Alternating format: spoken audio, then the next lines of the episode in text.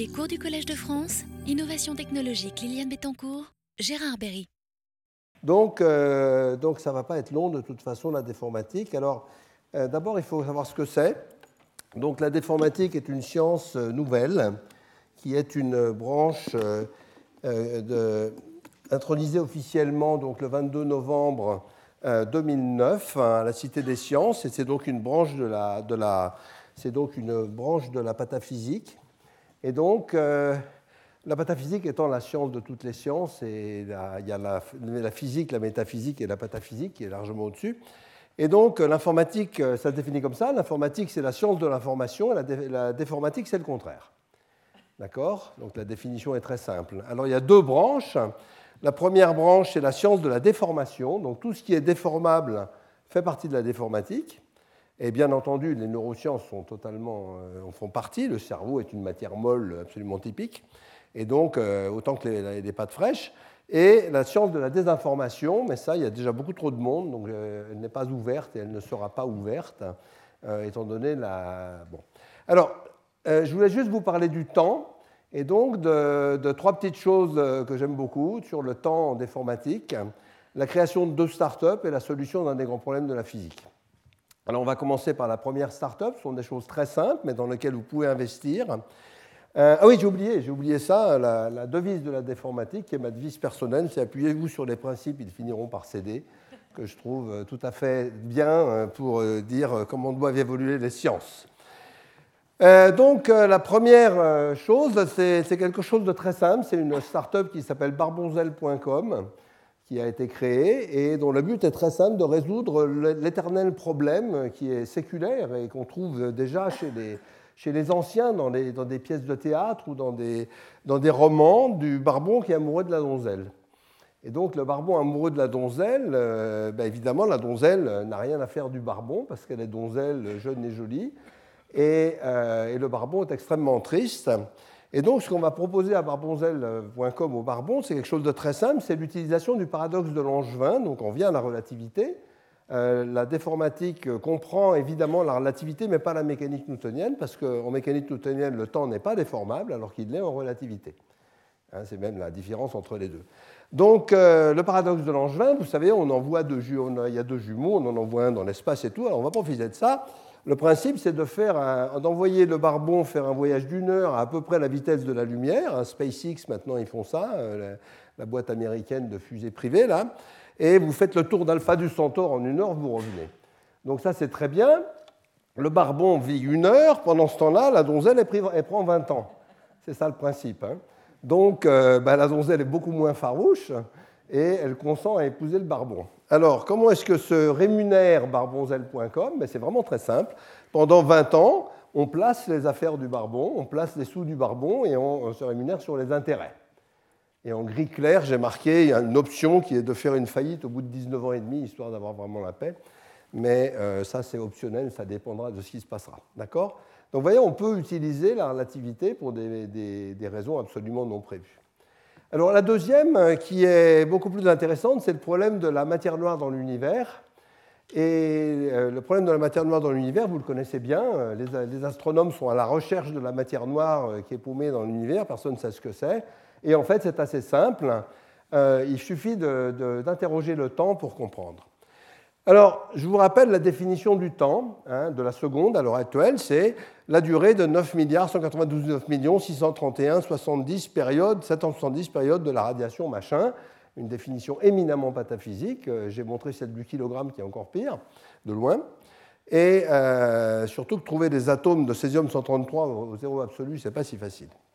Alors, si on définit le laps de temps comme étant une, un 1 sur euh, ça, donc le laps de temps, c'est la vibration élémentaire de l'atome de césium qui définit la seconde.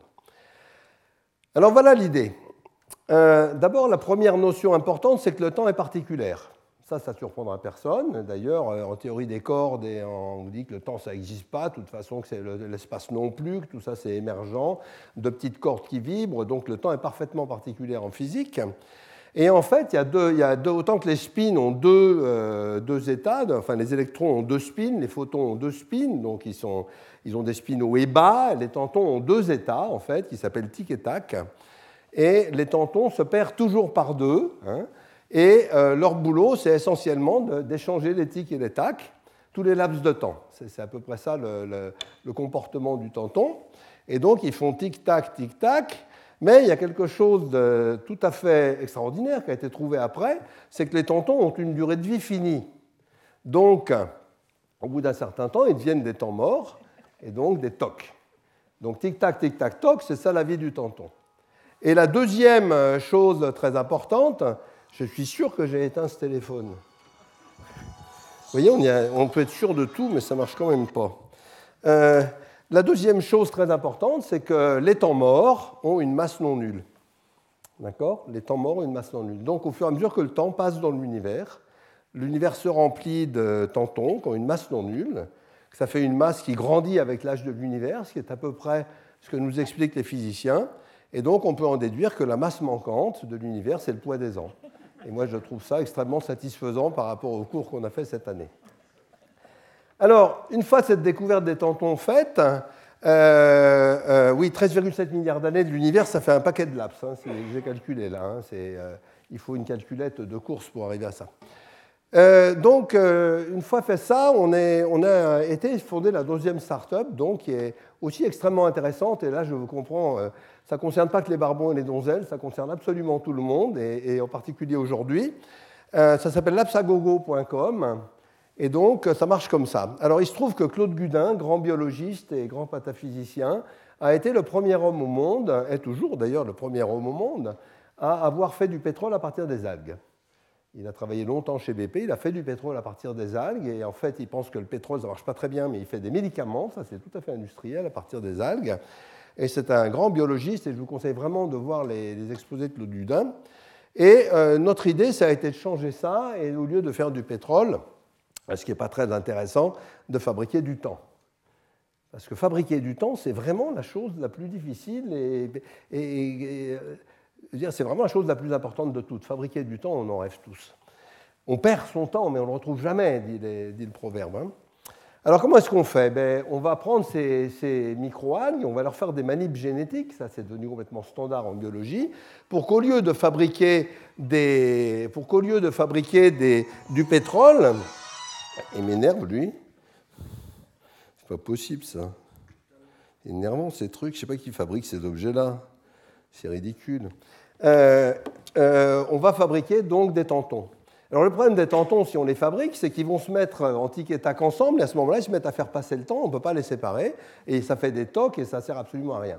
Donc euh, l'invention cruciale, qui est, due à de, la, de, physique de haute volée, c'est un filtre spécial, qui s'appelle le passe-temps, dans lequel on va faire passer nos tantons et on va séparer comme ça les tiques des on va les mettre dans deux réservoirs.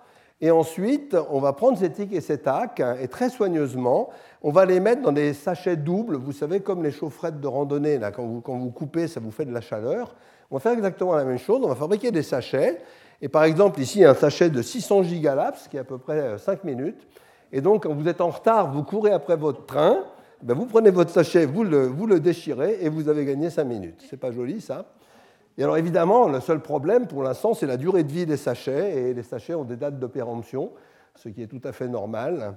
Et, voilà. Et donc euh, je pense que donc, vous comprenez après ce petit exposé ce que c'est que la déformatique.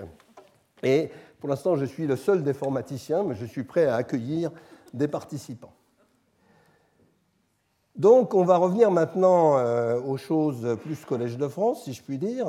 Encore que. Encore que. Euh, merci. Alors, il y a beaucoup d'autres choses hein, dans la déformatique. Vous avez des, sur mon site web, vous trouvez euh, pas mal de choses. Alors, réponse aux questions du cours de l'année. Alors là, pour les gens qui ne sont pas intéressés par la, plus intéressés par la déformatique que pour l'informatique, vous pouvez partir silencieusement si vous le souhaitez. Euh, donc j'ai reçu des questions par Internet qui sont euh, euh, toutes assez, assez, vraiment intéressantes, mais comme elles sont arrivées cette semaine, on a réussi à avoir un, séminaire de plus de, de neuros, ce qui était une bonne idée.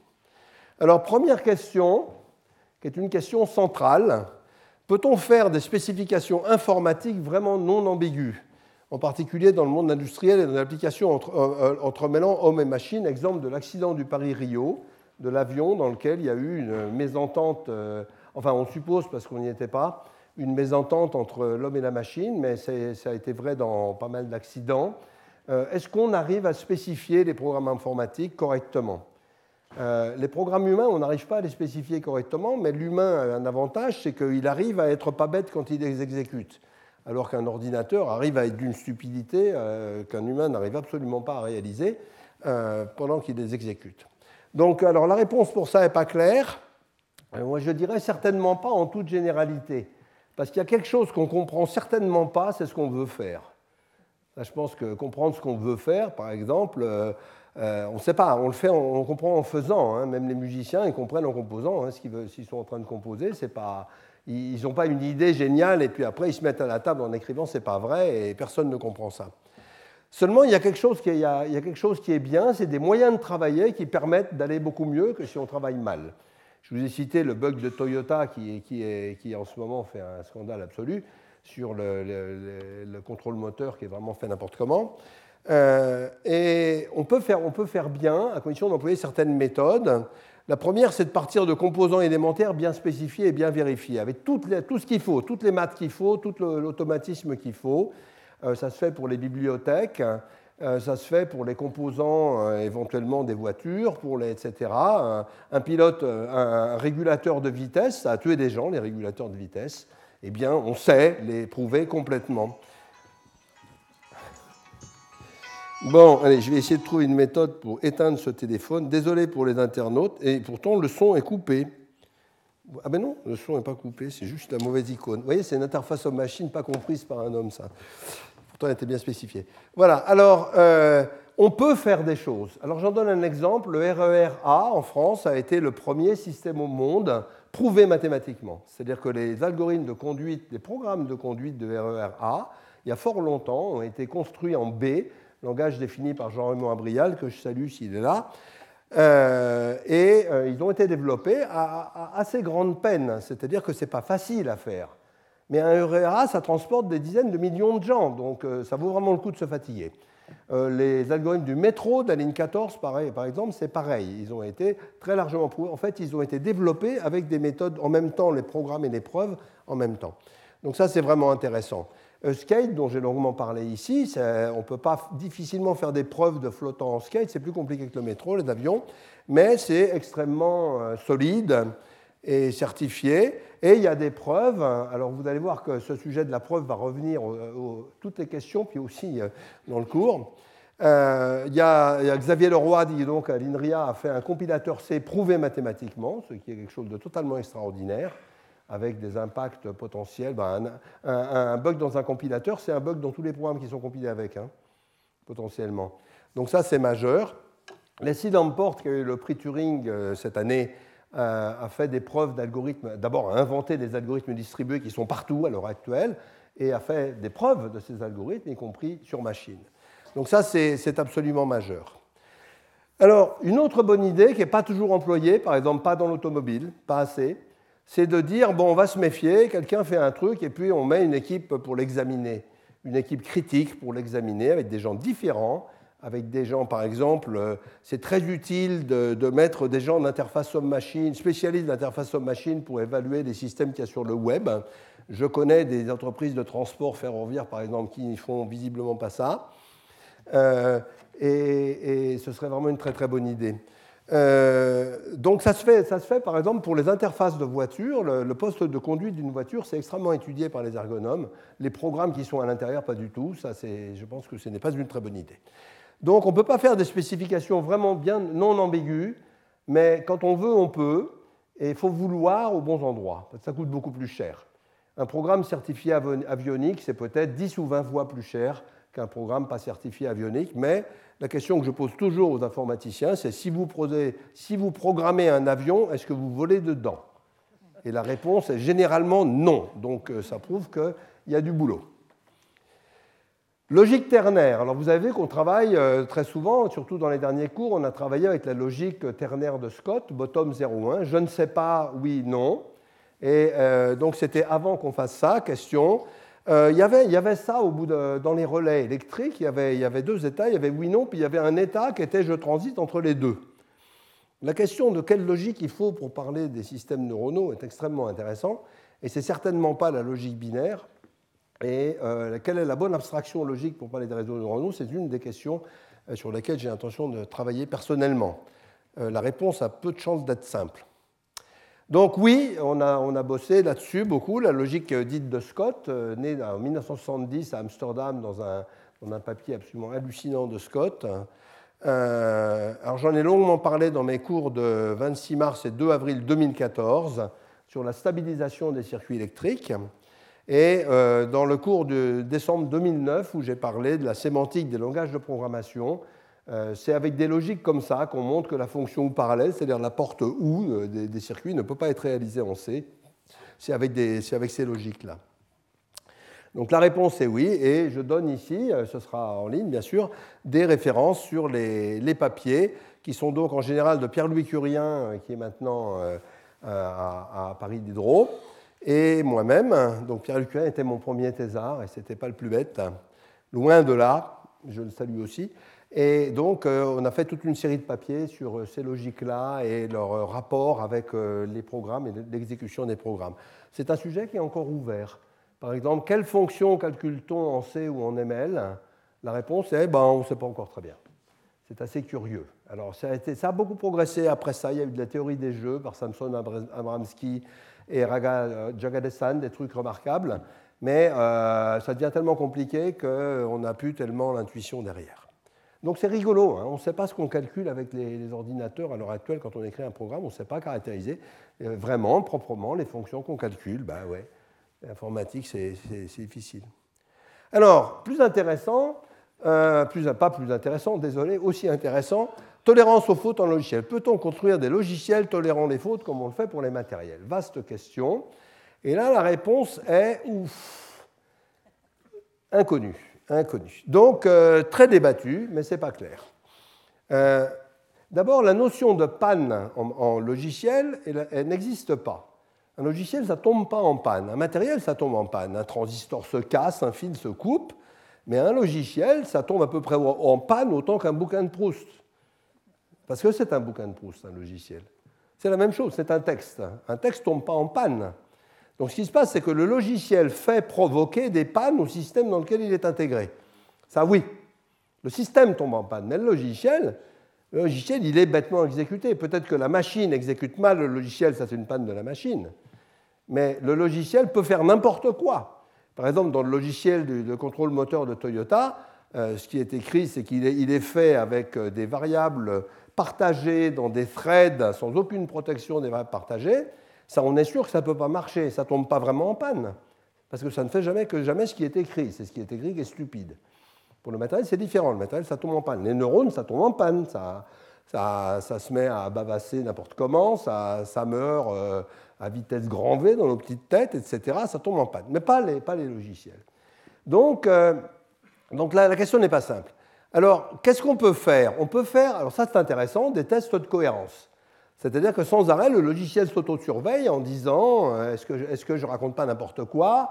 Donc de mettre des vraisemblances sur les sorties et de dire est-ce que je raconte pas n'importe quoi? C'est ça qu'a tué Ariane. Ça c'est intéressant.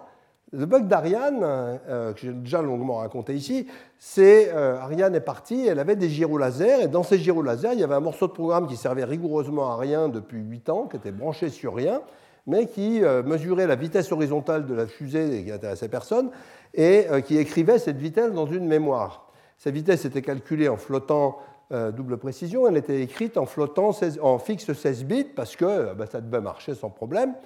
Et puis, c'était une write-only memory. Hein, personne, euh, c'est un objet bizarre, la write-only memory, mais ça existait dans ce cas-là. Et puis, à un moment, il y a eu un overflow dû non pas à euh, une, panne, de logiciel, pas du tout. Euh, le logiciel n'avait rien à faire là déjà, et en plus, Ariane 5 avait été simulé sur la trajectoire d'Ariane 4 pour faire des économies, et sur la trajectoire d'Ariane 4, il n'y avait pas de problème. Donc le logiciel n'est pas du tout tombé en panne, il a au contraire fait ce qui était marqué. S'il était tombé en panne, ça aurait peut-être sauvé la fusée. Et donc, ça fait un overflow. Et là, justement, il y avait une détection de cohérence et le, le gyro laser a dit Ah, je suis en panne. Bon, ben, pas de problème, je ferme, il y en a un autre. D'accord? Il a fait comme pour le matériel. On a appliqué au logiciel la logique du matériel. Je suis en panne. La panne n'est pas critique parce qu'elle a été détectée. Ça, c'est l'histoire, hein, c'est vrai. Hein. La panne n'est pas critique parce qu'elle a été détectée, donc je ferme. Donc euh, le deuxième, donc ça passe, le système passe sur le. Il y en a deux, euh, il y en a justement deux, c'est doublé. Et le deuxième est totalement identique, venait de fermer juste avant. Et donc la fusée en parfait état de marche avec des logiciels, avec des trucs qui marchaient rigoureusement bien, a été tuée par un test de cohérence. Donc c'est intéressant. Donc les tests de cohérence, il faut se méfier. Il faut faire des analyses système. Bien. Euh, Airbus, dans les avions, utilise plusieurs chaînes matérielles. Il y a, mettons, deux, deux fois quatre chaînes matérielles et, ils utilisent deux logiciels fabriqués par deux équipes différentes. Ça, c'est une des solutions qui est, utilisée. Mais ce n'est pas, pas, une solution claire non plus. Ça a des tas d'avantages, mais ça, a aussi des inconvénients. Par exemple, si les spécifications sont les mêmes et que le bug il est dans les specs, et eh ben, les bugs sont reproduits pareil. Euh, et puis également, comme ces chaînes, c'est déjà même vrai avec une seule, une seule chaîne, comme les ordinateurs ne sont pas synchrones, comment est-ce qu'on les compare? Eh bien, ça, comparer euh, les valeurs qui sortent de deux ordinateurs qui n'ont pas la même horloge, parce que s'ils avaient la même horloge, il y aurait un, point de panne commun, eh bien, ça, c'est une magnifique thèse de Norman Sub, dont on parlera peut-être un jour ici. Comment est-ce qu'on peut arriver à comparer des valeurs mais flottantes et dynamiques calculées par la physique quand les ordinateurs ne sont pas synchrones? Le cerveau fait ça tout le temps, mais lui, il ne conduit pas des fusées. Hein. Parce qu'il faut, faut, aller vite hein, pour conduire une fusée. Parce qu'une fusée, c'est un objet stupide. Au lieu d'être tiré par le haut, ce qui serait vraiment simple, c'est poussé par le bas, puis en plus, c'est mou. Alors, euh, le conducteur, il a intérêt à être précis. Bien. Donc, ce n'est pas un sujet réglé du tout. Du tout. Alors, euh, circuit. Ah oui, euh, vous avez vu la belle théorie UN, la logique UN des circuits constructifs. Question intéressante, est-elle implémentée en coq Coq est l'objet magique pour implémenter la logique et l'épreuve est disponible sur le web. Je suppose qu'il y a une limite de taille à ce qui peut être traité avec un outil aussi général que Coq, mais que les exemples du cours ne sont pas trop gros. Ah, alors la réponse c'est c'est pas encore, c'est pas encore fait, mais c'est dans les plans. Donc euh, j'espère bien embaucher quelqu'un qui va faire ça. Euh, parce que moi j'ai plus le temps et puis ça occupe hein, de faire ça, hein, faire ça en coq.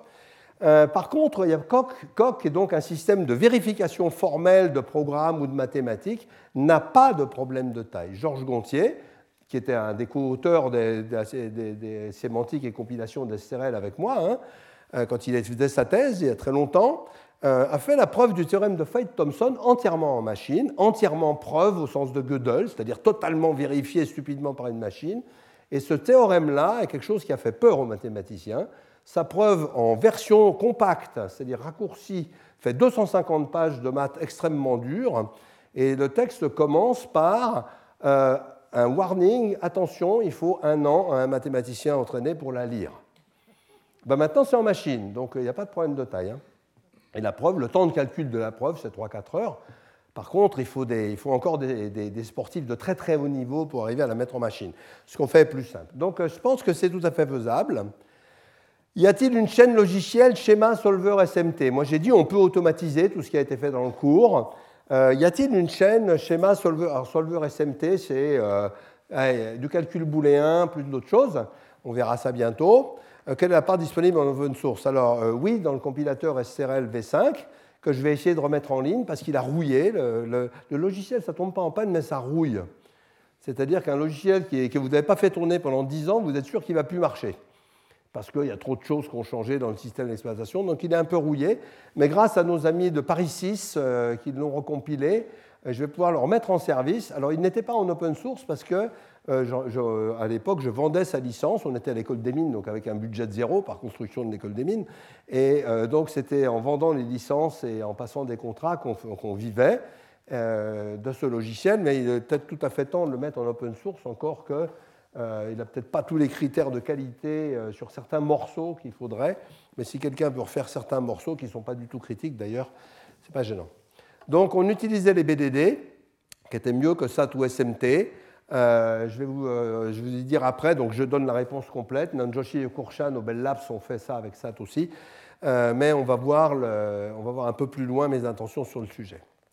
Validité du modèle synchrone. Donc le, modèle synchrone pour le neuroscientiste, c'est que la réponse au stimuli se fait en temps zéro. Pourquoi? Parce que ça simplifie vraiment quand on la, réponse au stimuli, les maths deviennent très très marrantes. Alors quand est-ce qu'on peut justifier ça? C'est pas du tout. Euh, c'est une des questions de savoir si on peut modéliser des choses en, neuronal avec ça. Pour moi, c'est pas clair du tout qu'on puisse pas le faire. Mais euh, en gros, nous, ce qu'on dit, c'est que bah, quand vous pilotez un avion, vous pilotez à 100 Hz. C'est vraiment pas la peine d'aller plus vite que 100 Hz. Donc tout ce qui se passe dans le centième de seconde en question, si vous voulez vous compliquer la vie, vous analysez les temps internes. Si vous voulez pas vous compliquer la vie, et ça donnera exactement le même résultat, vous faites comme si tout était infiniment rapide et tout devient super simple. Alors évidemment, ça n'est pas toujours valable. Euh, il, faut que, que, le centième de seconde dure un centième de seconde. Quoi. Alors la réponse, n'y a-t-il aucun, cas où cette condition essentielle ne serait pas remplie Boucle logique non détectée ou provoquée par une défaillance éventuellement fugitive d'une partie du matériel? Ces deux choses sont tout à fait différentes. Il peut y avoir une raison logicielle qui est que le programme qu'on génère est trop lent. C'est très intéressant de savoir qu'on peut générer des programmes beaucoup plus efficaces avec l'hypothèse synchrone que si on ne l'apprend pas. C'est-à-dire si on fait semblant que le temps zéro existe, on arrive à faire des choses beaucoup plus efficaces que si on ne fait pas semblant que le temps zéro existe. Mais ça, c'est tous les cours de l'année dernière qui racontent ça. Donc euh, la réponse, ben, la validité se traite au niveau système et les cas aussi. Parce que là, on est dans un domaine de panne véritable. le, le programme n'arrive pas à suivre. Mais ce qui se passe, c'est que ça peut être tolérable, par exemple, pour des raisons automatiques. En gros, dans un avion, si on n'a pas tourné à gauche au centième de seconde qu'il faut, ben on va tourner à gauche euh, au centième de seconde après, parce que c'est comme quand on joue au tennis, hein, des fois on râpe le pied par terre, on arrive quand même à rattraper la balle, parce que l'automatique fait le boulot, et ce n'est pas de l'informatique qui pilote l'avion, ce n'est pas de l'informatique. L'informatique, c'est l'esclave de l'automatique. C'est les algorithmes, sont des algorithmes automatiques qui, eux, sont robustes par excellence à des petites variations ils sont robustes au bruit. L'informatique fait semblant que le bruit, ça n'existe pas et tout. Ces deux mondes sont assez disjoints et couper la poire en deux, c'est très intéressant. C'est pour ça qu'on est arrivé à faire des avions et des robots qui se pilotent automatiquement. Donc, euh, alors il y a aussi des architectures. Donc, le séminaire de Benveniste cette année, le 5 mars, montre des architectures qui sont intrinsèquement tolérantes. Euh, c'est-à-dire que l'hypothèse de synchrone peut y être relâchée avec pas mal de flexibilité, et ça marche toujours, encore une fois, pour des raisons automatiques. Autre réponse, si on prend l'hypothèse de temps zéro, eh bien, on gagne par rapport à si on n'apprend pas. Donc ne pas l'apprendre, c'est encore plus idiot que de l'apprendre. Sur ces, sur ces choses-là, hein, sur ces choses-là. Pas sur tout, hein, mais quand on fait typiquement du pilotage d'avions, de voitures, de robots, etc., si on n'apprend pas, on se fait des ennuis, c'est tout. Et donc c'est pour ça que l'industrie l'a toujours prise d'ailleurs et continue à l'apprendre. Mais il y a aussi quelque chose qui là est vraiment important, c'est qu'on peut calculer plus ou moins le worst case execution time. Alors ça, c'est un truc difficile euh, sur lequel il y aura peut-être un séminaire un de ces jours parce que c'est vraiment beau. C'est euh, dire je prends un programme et je vais essayer de calculer combien de temps il prend dans le cas le pire. Parce que ce qui nous intéresse, ce n'est pas le cas moyen, c'est le cas le pire dans les avions. Hein. Et donc, euh, il y a eu beaucoup de travaux faits, en particulier à Sarrebruck, qui est une société qui s'appelle Absinthe. Rien à voir avec le Jura et la plante, hein, c'est Abstract Interpretation qui fait ça. Et malheureusement, tous les processeurs qu'on fait actuellement vont exactement contre ça. Ils sont faits pour optimiser les jeux vidéo des gamins. Point. Pas du tout les avions. Et les avions, il n'y a presque pas d'avions, alors qu'il y a beaucoup de gamins et beaucoup de jeux vidéo. Donc c'est pas prêt qu'on les ait. Euh, mais euh, dans le séminaire de Marc Duranton et Albert Cohen de la semaine dernière, ce sujet a été abordé. Et, euh, et ils prennent une hypothèse un peu plus relâchée que le synchrone, qui s'appelle le N-synchrone, qui est exactement la même chose, en plus malin. C'est-à-dire que c'est du synchrone où l'humain n'a pas besoin d'être aussi précis que euh, ce qu'on fait d'habitude. Alors, les drivers. Ah, les drivers. Les drivers. Alors, en gros, en gros quand, votre, quand votre machine plante, ou que votre disque USB ne se branche pas, ou que le Wi-Fi ne marche pas, vous ne savez pas pourquoi, c'est dans les drivers. Donc les drivers, c'est quoi? Ben, Il y a le système d'exploitation, la partie noble, et il y a tous les trucs qui font l'interface avec la physique. Et ça, les drivers, c'est très problématique à l'heure actuelle. C'est là qu'il y a le plus de bugs. Et les bugs dans les drivers peuvent tuer les machines. C'est-à-dire que ça peut, euh, très facilement, c'est ça qui vous plante vos machines. En général, vous dites, c'est Windows s'est planté. Non, c'est le driver qui s'est planté, la plupart du temps. Hein, et Linux, pareil, etc. Les drivers se plantent. Et il y a plusieurs raisons à ça. Or, euh, nos outils, ce dont j'ai parlé, STRL, tout ça, ben, après tout, c'est nickel pour faire des drivers. Ah oui, la réponse, c'est c'est vrai, on a essayé. Alors, on l'a fait pour des drivers hardware. Il y a pas mal de drivers hardware qui sont faits en STRL. Mais euh, dans les softs, c'est des points faibles récurrents, mais c'est là qu'on met les, gens, euh, souvent, c'est là qu'on met les gens les moins bons. Alors que c'est là qu'il y a le plus d'ennuis, parce que ce n'est pas noble. Hein, c'est comme dans les, dans, les, dans, les, dans les, microprocesseurs, vous avez le Pentium, là c'est là qu'il y a tous les, tous les seniors, et puis vous avez l'interface disque qui est tout aussi important, et, là c'est là qu'on met les, gens que les seniors considèrent comme moins bons qu'eux. Ils ne sont pas moins bons, moi je connais les deux, euh, mais euh, voilà, donc il y a le statut social des drivers industriellement n'est pas très bon. Alors ça a changé par exemple quand, euh, quand les gens se sont plaints chez Microsoft du gros tas de bugs, de plantage de Windows. Et Apple a beaucoup moins de problèmes parce qu'il n'y a pas de hardware dans Apple. C'est-à-dire un, PC, ça n'existe pas. Il y, a, plus de PC possibles que de molécules dans l'univers, hein, en assemblant les, pièces qu'on peut. Alors que des Apple, il n'y a que ceux que fabrique Apple. Donc c'est très différent le problème. Et, donc euh, Microsoft s'est aperçu que les bugs de driver euh, coûtaient euh, vraiment très largement au-dessus de la peau des fesses, c'est-à-dire les yeux de la tête, voire hors de prix. Ça, c'est les unités déformatiques de, de coût d'argent. Et donc, euh, ils ont commencé à reprendre ça très sérieusement. Il y a toute une équipe, euh, dirigée par Tom Ball en particulier, euh, qui a fait un système, il s'appelle SLAM, qui est un système de preuves mathématiques et formelles en machine de drivers, en particulier de drivers, qui a, qui a, été très, très utilisé. Et il y a un très beau travail fait à Paris 6 et à l'INRIA aussi, par Julia Lawal et Gilles Muller, euh, qui est, euh, Gilles n'est pas là aujourd'hui, il vient souvent, euh, sur, sur l'automatisation du traitement des drivers et des API. Et par exemple, ils font des choses fantastiques du genre quand une API de Windows change, et changer une API, c'est dramatique, ça automatise la transformation de plusieurs, éventuellement 12 millions ou 15 millions de lignes de code pour faire l'adaptation automatique des, changements d'API. C'est assez fantastique comme travail. Donc il y a maintenant il y a du mieux les machines se plantent moins, les drivers sont pris plus au sérieux il y a de, la science dedans. Euh, compilation des langages synchrones, il n'en reste plus trop, rassurez-vous. Il existe plusieurs approches pour représenter un système synchrone. Donc synchrone, c'est toujours euh, réaction en temps zéro, euh, qui deviendra du matériel intégré avec du logiciel exécuté sur une partie de ce matériel. Quels sont les algorithmes, méthodes pour passer d'un modèle de type STRL ou Ptolémée, ce dont on a raconté, à une description matérielle, synthétisable ou synthétisée et logicielle? Alors, problème difficile. Réponse, euh, pour STRL, on a des algorithmes permettant de passer automatiquement d'un programme au logiciel, ou dans C par exemple, ou du même programme au circuit direct. On a ces algorithmes. Mais il y a un vieux, il y a un vieux rêve hein, qui est de dire bah, je prends un système global et puis on va décider automatiquement ce qui doit être du matériel et ce qui doit être du logiciel et on va partitionner et on va mettre tout ça, puis après on fait retour chariot et hop, pof, ça marche. Alors ça, ça a été essayé, ça n'a jamais marché pour l'instant. Le problème est pas bien posé, c'est ce qu'on appellerait un problème pas bien posé. c'est tellement différent le matériel logiciel par beaucoup de points que ça ne marche pas. Mais, mais Ptolémie, euh, Pitides en particulier, pour le temps réel que j'ai présenté euh, la fois dernière, a tout à fait cette ambition. Alors, il y a tout un bouquin qui s'appelle Compiling STRL, qui, comme son nom l'indique, est consacré aux algorithmes de compilation d'STRL. Je n'ai pas tout montré parce qu'il y, en a plusieurs, dont des qui sont très très techniques et très efficaces et pas très bien en cours. Pourquoi, alors qu'il existe Ptolémie et STRL, les architectes du matériel utilisent SystemC alors System C, c'est une grande extension de C++, qui est un langage très compliqué, et System C, c'est beaucoup plus compliqué. Et alors cette question m'avait été posée à DAC. DAC, c'est euh, euh, la grande conférence de hardware, et puis il y avait un panel sur C++, pas C++. Et, c'était très américain, c'est-à-dire on avait coupé les panélistes en deux camps, les pour et les contre, indépendamment de leurs opinions personnelles d'ailleurs, mais on était chargé de défendre son camp même si on n'était pas d'accord. Notion qui en France serait totalement insoutenable. Essayez ça avec l'UMP et le PS, vous allez voir. Et, euh, donc moi j'ai soutenu quand même ce système C, vous allez voir pourquoi.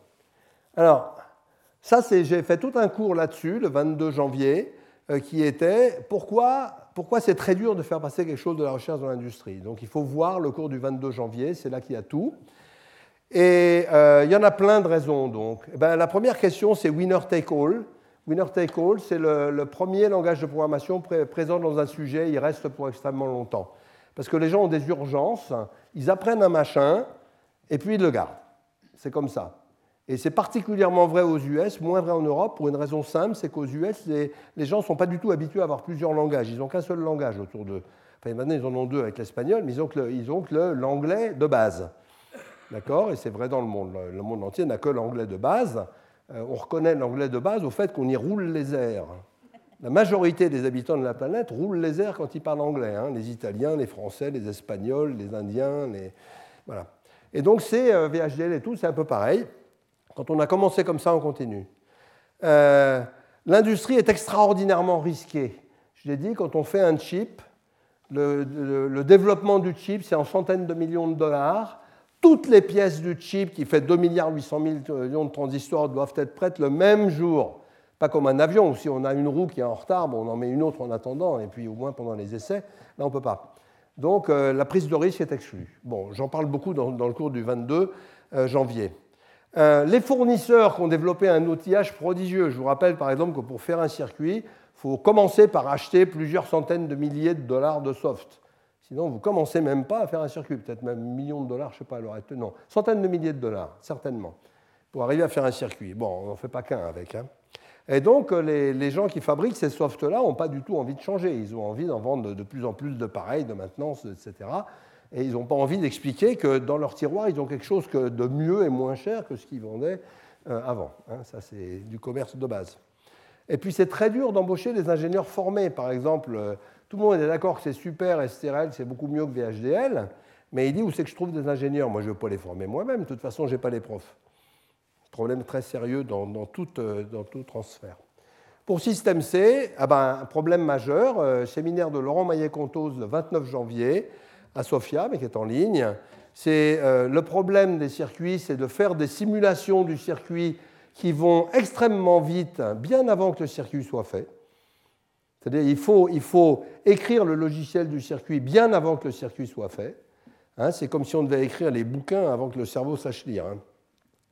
Euh, et, ça, c'est très très difficile. Et il faut évidemment un circuit de 800 millions de transistors, ça ne se fait pas en simulant les transistors, ça se fait à très haut niveau.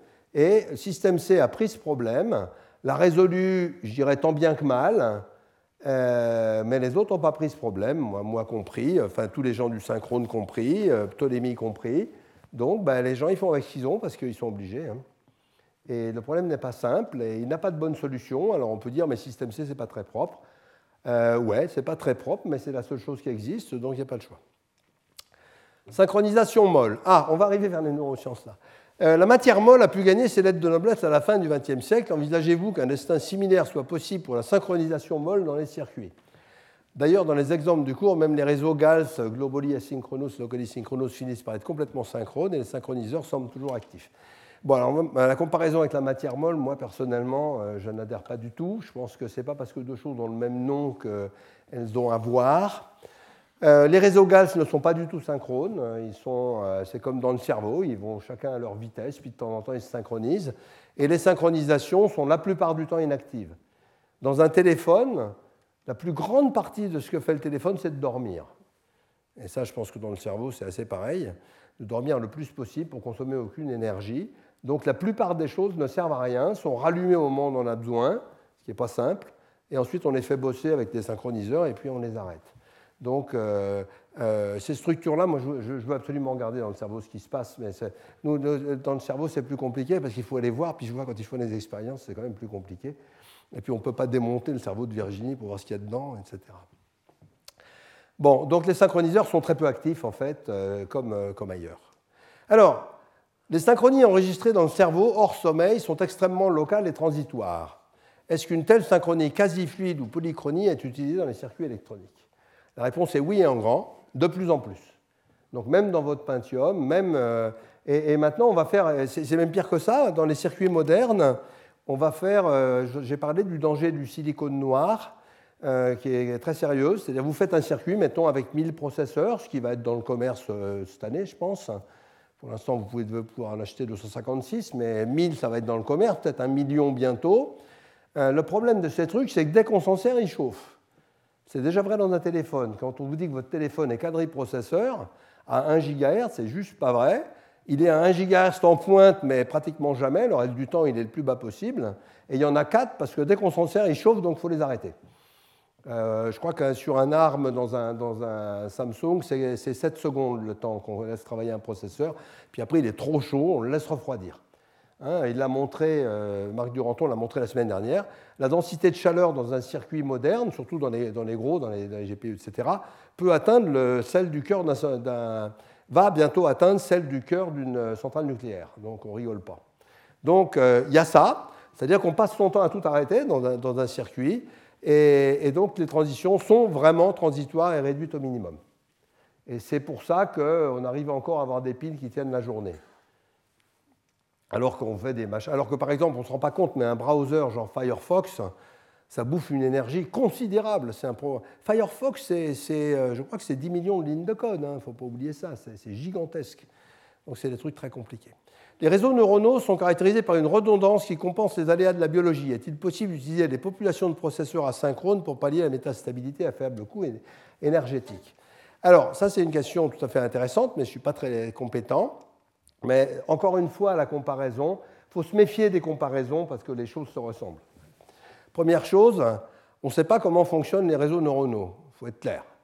Hein. Donc euh, la comparaison est déjà assez difficile. Deuxième chose, les composants électroniques sont extrêmement fiables, contrairement aux neurones.